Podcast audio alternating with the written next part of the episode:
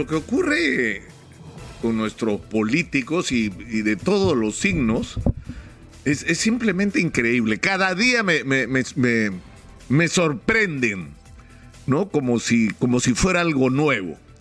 ¿De qué vamos a discutir? ¿De Nicolás Maduro es lo que quiere eh, Guido Bellido que hagamos?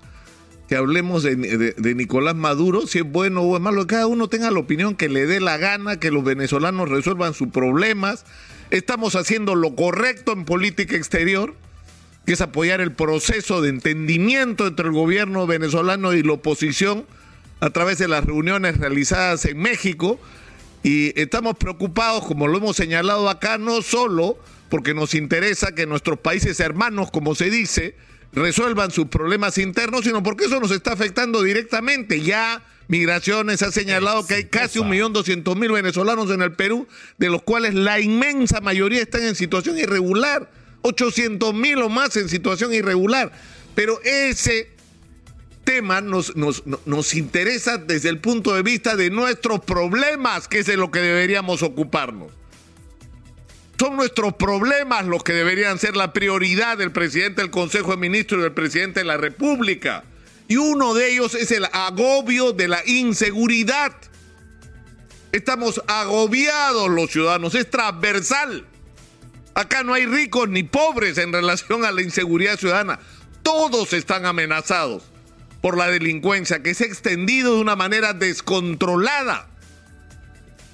Y el problema es que se ha generado una situación al interior de la policía con este cambio de los mandos absolutamente irregular, donde se chifaron 17 generales para que entrara uno de los favoritos de Carlos Basombrío, que fue lo que pasó, y creó un clima de desconcierto dentro de la policía y de desmoralización, cuando lo que deberíamos hacer es esforzarnos por darle estabilidad a la policía, poner orden, ¿ah? porque hay que poner orden en la policía, y eso es absolutamente cierto hay que sacar no solo a los corruptos de la policía, que dentro de la policía todos saben, igual que en el Poder Judicial, todo el mundo sabe quiénes son los buenos y quiénes son los malos. Todo el mundo sabe quiénes son los pendencieros que están buscando la oportunidad para ver cómo ganarse algo y quiénes son los que están comprometidos con la defensa del interés ciudadano. Todo el mundo se conoce, o sea, tan difícil de poner a cada uno donde debe estar no es esa. Pero en segundo lugar, hay que acabar con la ineficiencia. Necesitamos una policía eficiente. ¿Cuántos miembros de la Policía Nacional están cumpliendo labores administrativas cuando lo necesitamos en la calle luchando contra la delincuencia? Y lo grave es que venimos hablando de esto hace años.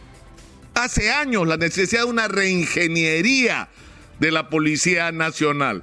La necesidad no solamente de potenciar la labor de las unidades especializadas, que eran las que correspondían antiguamente, sobre todo a la que era la policía de investigaciones, es decir, la lucha contra el terrorismo, la lucha contra el crimen organizado, la lucha contra el tráfico de personas, es decir, todo lo que tiene que ver con la investigación criminal, esto debe, tiene que ir de la mano con la necesidad de reivindicar lo que fue en algún momento la Guardia Civil, es decir, la gente que cuidaba las calles que protegía cotidianamente a los ciudadanos ante la posibilidad de ser agredidos, asaltados o atacados por delincuentes en la calle.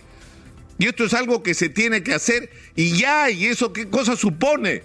Supone la potenciación de las comisarías, que sean instrumentos a través de los cuales se irradia sensación de seguridad a los ciudadanos. Pero eso qué supone?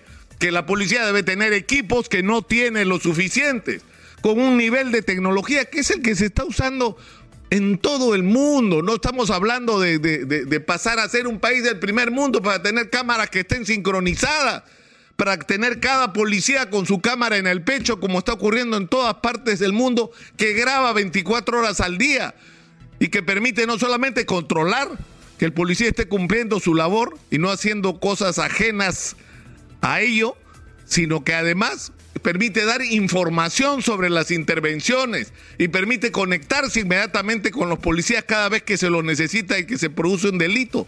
Pero esto tiene que ir de la mano con una concertación con todos aquellos que pueden ayudar a luchar contra la delincuencia.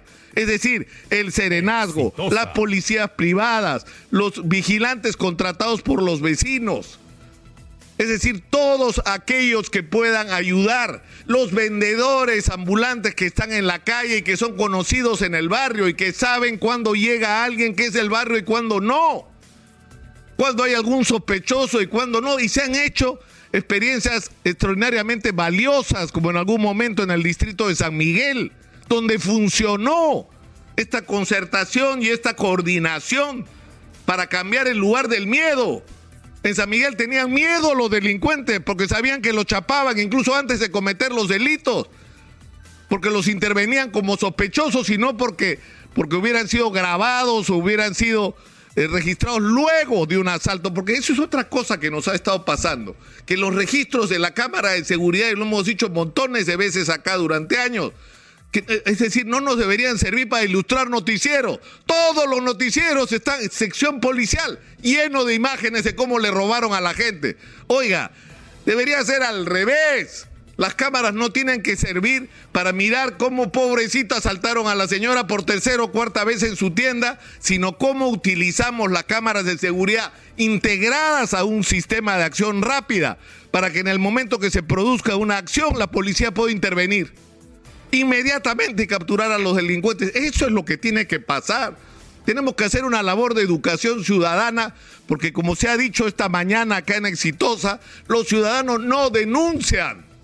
Y si los ciudadanos no denuncian, no podemos saber cuáles son los puntos donde están ocurriendo los delitos, qué características tienen las personas que los están cometiendo, qué modalidades han usado cuáles son los horarios en los que se producen estos ataques para que la policía pueda intervenir y cuanto más rápido se informe, mejor, porque va a ser posible actuar. Pero esto es una prioridad. En el Perú hay montones de cosas por las que debía ser declarado el país en emergencia. Hay emergencia sanitaria, por supuesto. Hay una emergencia del sistema educativo. Hay una emergencia alimentaria muy grave y la señal más notable de esto es la siquiera existencia de ollas comunes, donde si no hay olla común la gente no come. Una de estas emergencias es la que tiene que ver directamente con nuestra seguridad y la responsabilidad no es solo de la policía, es una responsabilidad del presidente, del presidente del Consejo de Ministros, del ministro del Interior, de los gobernadores regionales y los alcaldes que tienen que ponerse del brazo con los comisarios a la cabeza de la lucha contra la delincuencia. Hay que cambiar los miedos. No puede ser que los ciudadanos tengamos miedo de salir a la calle. Los que tienen que tener miedo son los delincuentes que si atacan al ciudadano van a ser castigados van a ser atrapados. Y si son extranjeros, van a ser en 24 horas expulsados, que es lo que debería ocurrir. En 24 horas al otro lado de la frontera. Porque tenemos los brazos abiertos para recibir a extranjeros porque están sufriendo en sus países. Pero no tenemos ninguna tolerancia si lo que vienen a hacer acá no es ayudar a construir nuestro país, sino a perturbar nuestras vidas. Para esos no hay sitio en el Perú. Y en 24 horas tienen que estar afuera y sin discusión.